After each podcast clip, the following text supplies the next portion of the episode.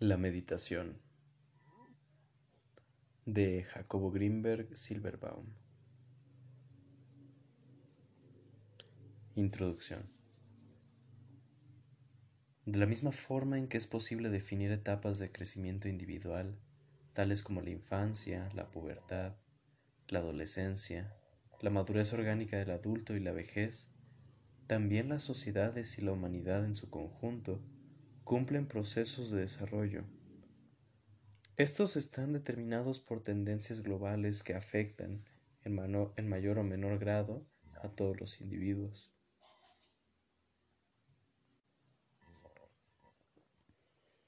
Querámoslo o no, formamos parte de un macroorganismo que nos afecta y al que también afectamos. Toda unidad orgánica, independientemente de su nivel, se rige por leyes similares y lo que podría denominarse conciencia planetaria.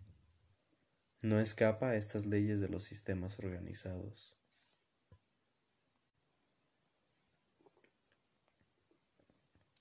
Nuestro cuerpo orgánico individual y nuestro cerebro son un modelo excelente que manifiesta la operación de estas leyes. Estamos constituidos por una cantidad casi astronómica de células organizadas en tejidos, órganos y sistemas. Cada célula de nuestro cuerpo es una unidad que elabora y procesa su alimento, lo desecha y cumple una función. En estas estructuras egocéntricas de comodidad, tal y como Alberto Guevara Rojas denominaba a las células de nuestro cuerpo. Pero al mismo tiempo, cada célula contiene un modelo de información acerca de la totalidad, y es influida por la unidad orgánica de la cual forma parte. Esta situación en la que cada elemento de una totalidad posee cierto grado de independencia, pero simultáneamente de dependencia con respecto a la unidad de la cual forma parte, y por otro lado ejerce una función específica que contiene al mismo tiempo información del conjunto, se observa en toda organización, en el cerebro humano, impera la misma situación. Cada neurona contiene la información de todo el cerebro y depende para funcionar de la integridad cerebral, pero simultáneamente posee cierta independencia con respecto al conjunto y realiza funciones específicas. La física contemporánea, en, uno de sus capítulos, la óptica holográfica, ha desarrollado un modelo, el holográfico, basado en las consideraciones anteriores. Un holograma es una fotografía tridimensional en la cual cada una de sus partes contiene información acerca de la totalidad. De acuerdo con el de acuerdo con el modelo holográfico, todo el universo es un holograma porque en el espacio también cada uno de sus puntos concentra información acerca de la totalidad. El organismo global que podríamos llamar humanidad viviendo en la superficie de un planeta inmenso, viviendo en la superficie de un planeta inmerso en el espacio, constituye desde una perspectiva global un solo cuerpo orgánico vivo y activo. En dicho organismo se manifiestan las mismas leyes holográficas de organización. Para que un organismo pueda ser catalogado como tal, se requieren que existan interacciones entre todos sus elementos, Sabemos, por los últimos descubrimientos psicofisiológicos, que el cerebro humano contiene un constante intercambio energético con el resto de los cerebros a través de la creación y de la expansión de campos neuronales. Sabemos también que estos campos crean una especie de red de interacciones sostenidas por la estructura del espacio. Esta red vibrante, viva y dinámica, constituye el nivel más refinado de la noósfera y en ella se inscribe el conjunto de la actividad cerebral de la especie humana. La psicofisiología denomina esta red hipercampo y podría definírsela como el sustrato energético estructural de la conciencia planetaria.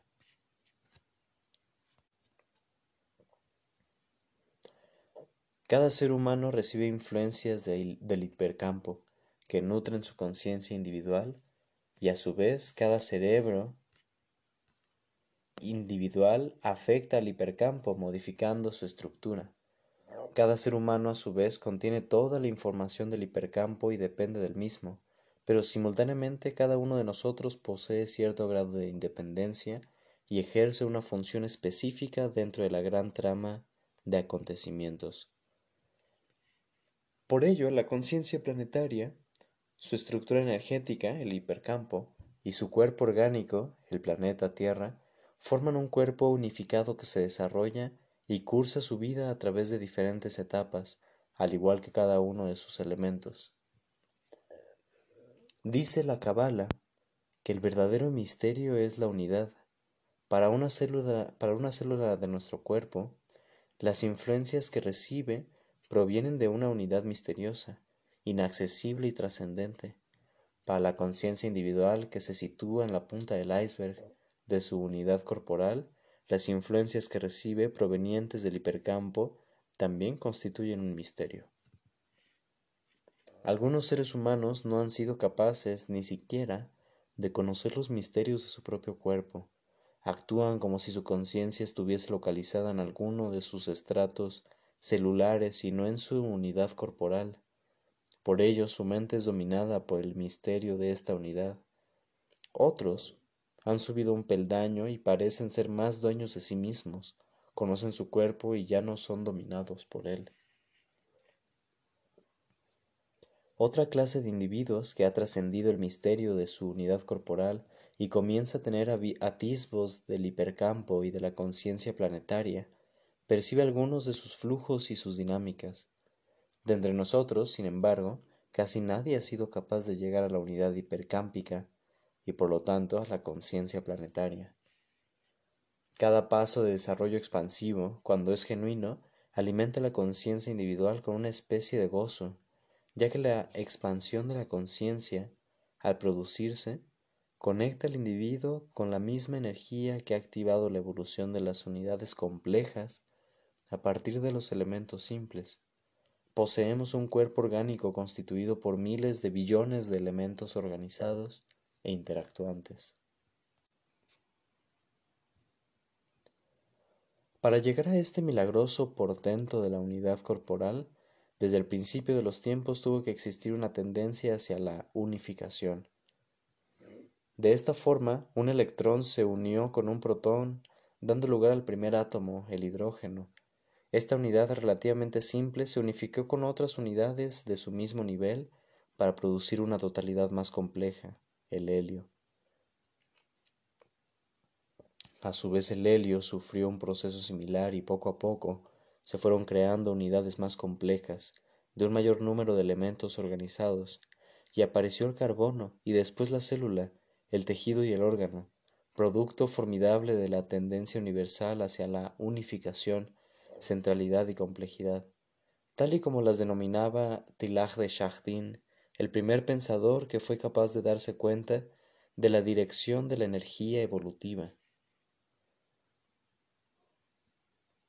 Decía antes que cada paso que la conciencia individual da en el camino de su expansión hacia la unidad llena de gozo. Este gozo es el acceso al misterio de la unificación.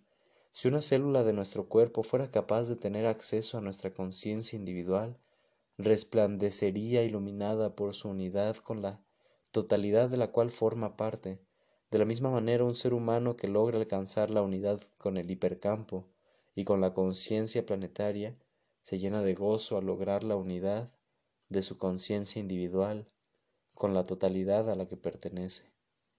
A este acceso de un elemento hacia la totalidad del organismo del cual forma parte, lo, lo llamamos expansión de la conciencia.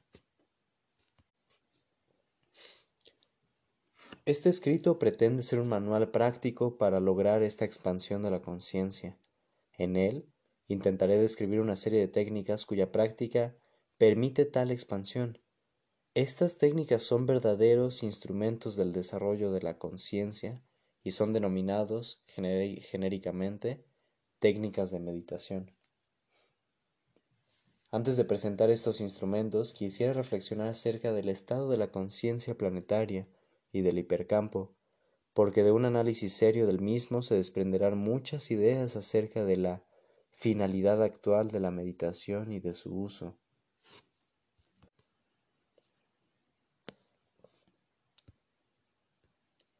En otras palabras, sabiendo el estado de la unidad, sabiendo el estado de la unidad planetaria a la que pertenecemos, seremos capaces de ejercer nuestro derecho a influirla en una dirección adecuada y colaborar con su evolución.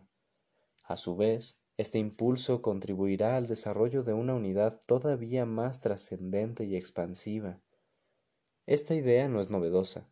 Los antiguos olmecas basaron su cosmovisión y su organización como imperio en el conocimiento de las influencias cósmicas.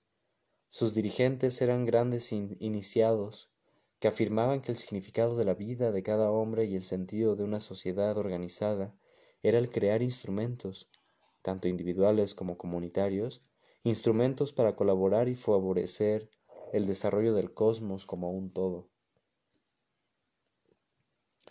En este sentido, cuando afirmo que la conciencia individual forma parte de una conciencia planetaria y que la estructura energética de la misma es el hipercampo y su cuerpo orgánico el planeta Tierra, no estoy suponiendo que esta unidad sea el último nivel al que podemos tener acceso. Más allá del hipercampo y de la conciencia planetaria, existen otros estratos de unificación. También el instrumento adecuado para tener acceso a ellos es la meditación.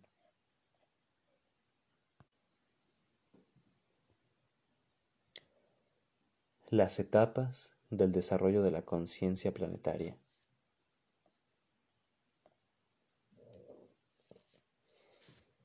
El planeta Tierra es un organismo vivo. Al igual que el cuerpo humano, posee diferentes estratos de organización que colaboran entre sí para mantener cierto equilibrio. Este equilibrio, sin embargo, no es estático. Dentro de su organización coexisten estructuras más o menos fijas y otras capaces de modificarse a sí mismas y con ello explorar nuevas avenidas y caminos de organización global. El cerebro, como modelo de organización, también posee diferentes niveles, unos más estables que otros. Para que un cerebro se conserve como tal, debe poseer una estructura relativamente estable, que sirva para mantener su unidad y evite una dispersión funcional que podría, que podría resultar catastrófica. La estructura que mantiene la unidad cerebral está construida por un armazón por un armazón anatómico de circuitos estables. Estos se han desarrollado a lo largo de millones de años y, y son comunes a todo cerebro humano. Percibimos imágenes visuales relativamente similares y en general nuestras percepciones no difieren mucho, precisamente por esta similitud anatómica estructural. De esta manera, se mantiene una especie de coherencia básica. El modelo que el cerebro ha utilizado en su desarrollo es la propia estructura del espacio, porque esta estructura es lo único que se ha conservado constante durante toda la evolución. Esta estructura es holográfica, ya que cada uno de sus puntos contiene la información de la totalidad. Además, cada punto está interconectado con el resto y es afectado por la totalidad. La estructura anatómica del cerebro es una copia de la estructura del espacio. Los circuitos neuronales permiten que existan elementos neuronales capaces de contener la totalidad de la información del cerebro y satisfacer la condición de interconexión global.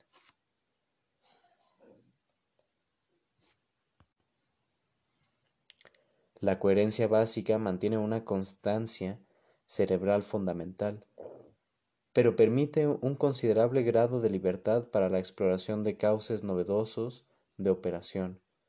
Existen funciones cerebrales que, sostenidas por la coherencia basal, activan operaciones disidentes en zonas de coherencia locales. Cuando estas zonas heterogéneas logran éxito en sus operaciones de codificación, afectan los niveles de coherencia basal y determinan una evolución de todo el funcionamiento cerebral. En este sentido, las operaciones locales son individuales y en principio acontecen en cada cerebro. El pensamiento abstracto, los nuevos desarrollos en filosofía y la proposición de novedosos paradigmas en la ciencia son ejemplos del producto de las operaciones de coherencia local en el cerebro de algún pensador aislado. Poco a poco estos desarrollos novedosos afectan a la conciencia de otros individuos y cuando un número considerable de estos comparten las mismas operaciones locales, se altera la misma estructura del hipercampo y por lo tanto la de la conciencia planetaria. He mencionado anteriormente que la psicofisiología contemporánea está descubriendo la existencia de influencias directas entre diferentes cerebros, presuntamente basadas en la interacción entre campos neuronales. Esta interconexión es la que permite que la coherencia local modifique a la basal. Una situación similar acontece para el cuerpo vivo del planeta. En él coexiste una estructura fija que mantiene una cohesión global y una unidad básica.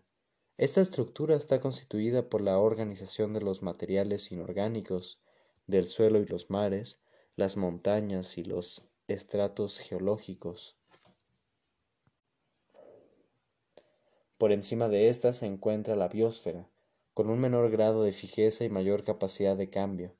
En esta capa de la vida planetaria también hay un equilibrio ecológico necesario para la subsistencia de todo el sistema.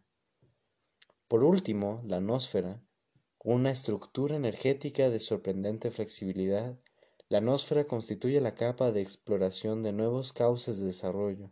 Su coherencia local es capaz de modificar la coherencia basal de todo el sistema, ya sea apoyando su desarrollo o afectándolo negativamente. La conciencia planetaria, y aun el hipercampo mismo, no dependen de la existencia de una sola de las capas o niveles antes mencionados, sino de todas al mismo tiempo. Desde los teóricos de la Gestalt sabemos que el todo es mayor que la suma de sus partes y que una unidad organizada es una sinergia con, con propiedades con propiedades no localizadas en los elementos aislados que forman parte de ella, sino de sus intercambios y organización. De esta forma, la conciencia humana y la conciencia planetaria dependen de la estructura física y geológica de la Tierra, de la biosfera y de todas, y de todas las influencias atmosféricas y cósmicas que existen, así como de la actividad cerebral y de los campos neuronales individuales.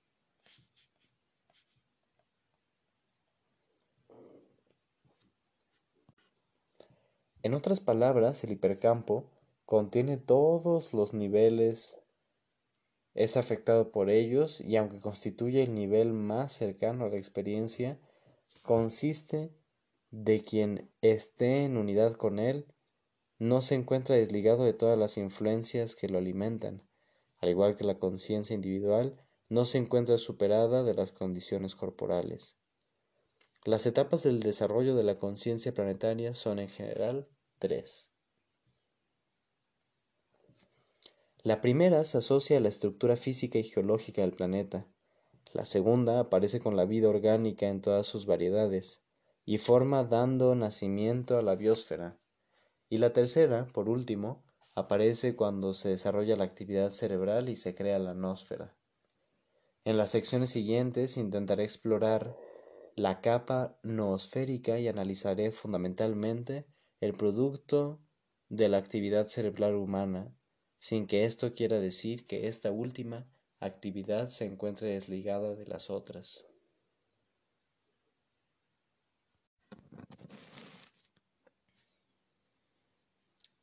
Las etapas de la conciencia humana.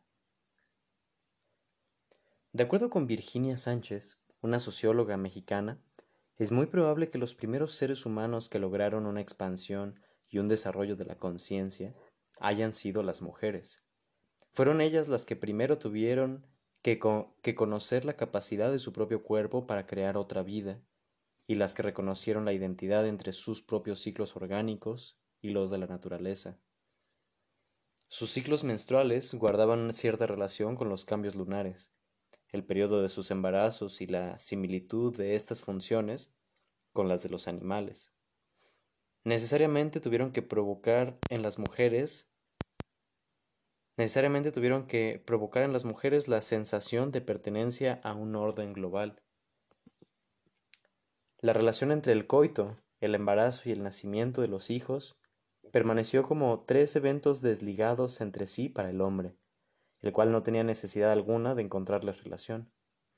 En cambio, para la mujer, tarde o temprano los tres eventos tuvieron que aparecer ante su conciencia como ligados por un orden causal.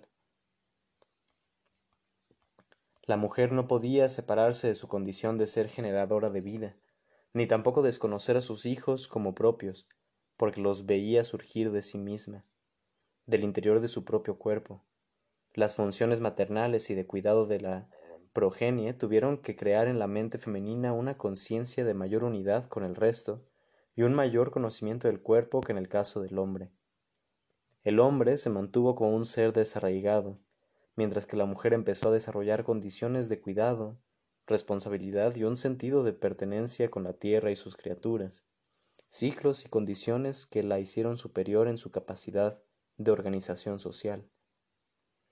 En algún momento la percepción de la magia, de la creación y de la tierra como un ser viviente similar a ella, impregnaron la conciencia femenina e impulsaron un deseo por compartir y apoyar la dinámica terrestre.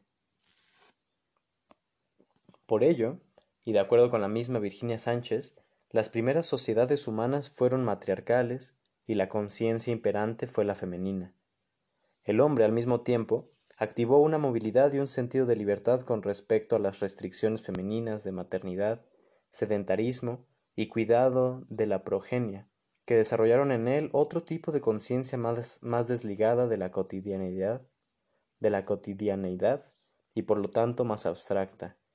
Él, al igual que los animales que cazaba, era móvil, y su supervivencia dependía de su capacidad de vencer y de su estrategia para hacerlo.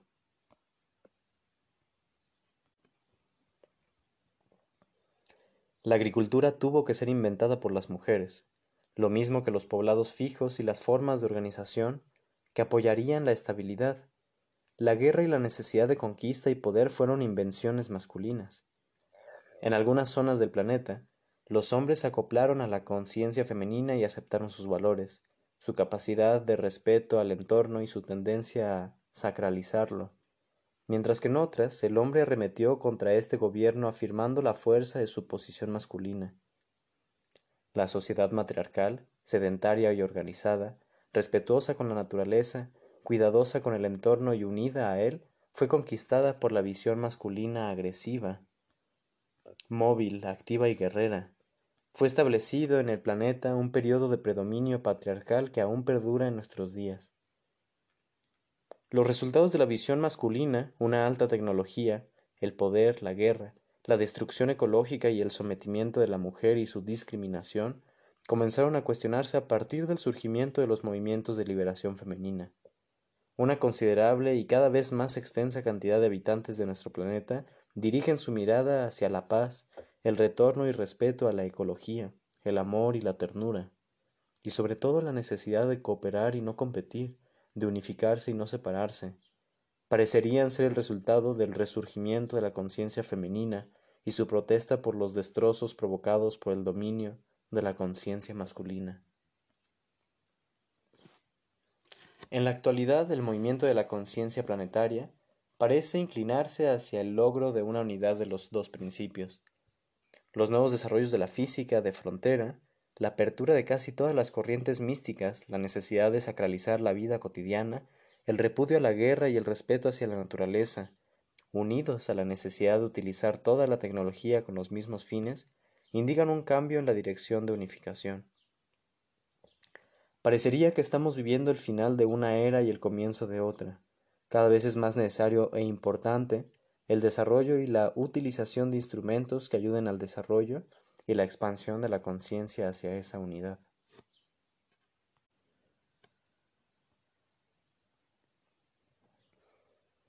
La meditación como instrumento de la expansión de la conciencia.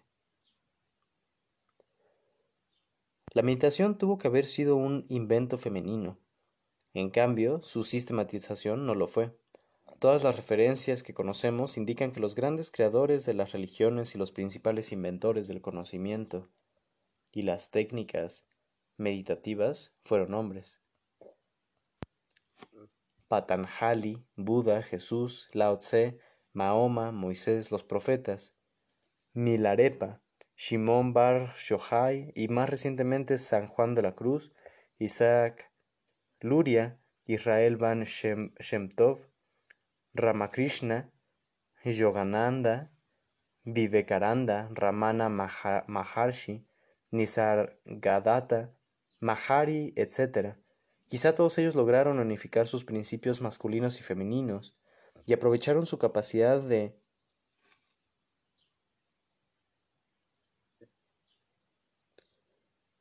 aprovecharon su capacidad de, abstracción y su desapego con respecto a lo concreto para explorar su propia conciencia, sus relaciones con Dios y el cosmos, dando lugar a verdaderas hazañas en la creación de sistemas sublimes de autoconocimiento y expansión de la conciencia.